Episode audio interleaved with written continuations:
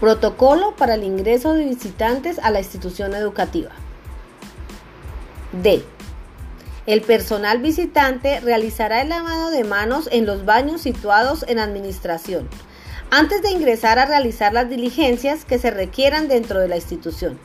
Esto será supervisado por el guardia de seguridad o el colaborador encargado para garantizar dicho proceso. E. Según programación de atención de visitantes, se atenderá una persona cada 30 minutos o cada hora, exceptuando casos críticos que deban ser atendidos inmediatamente.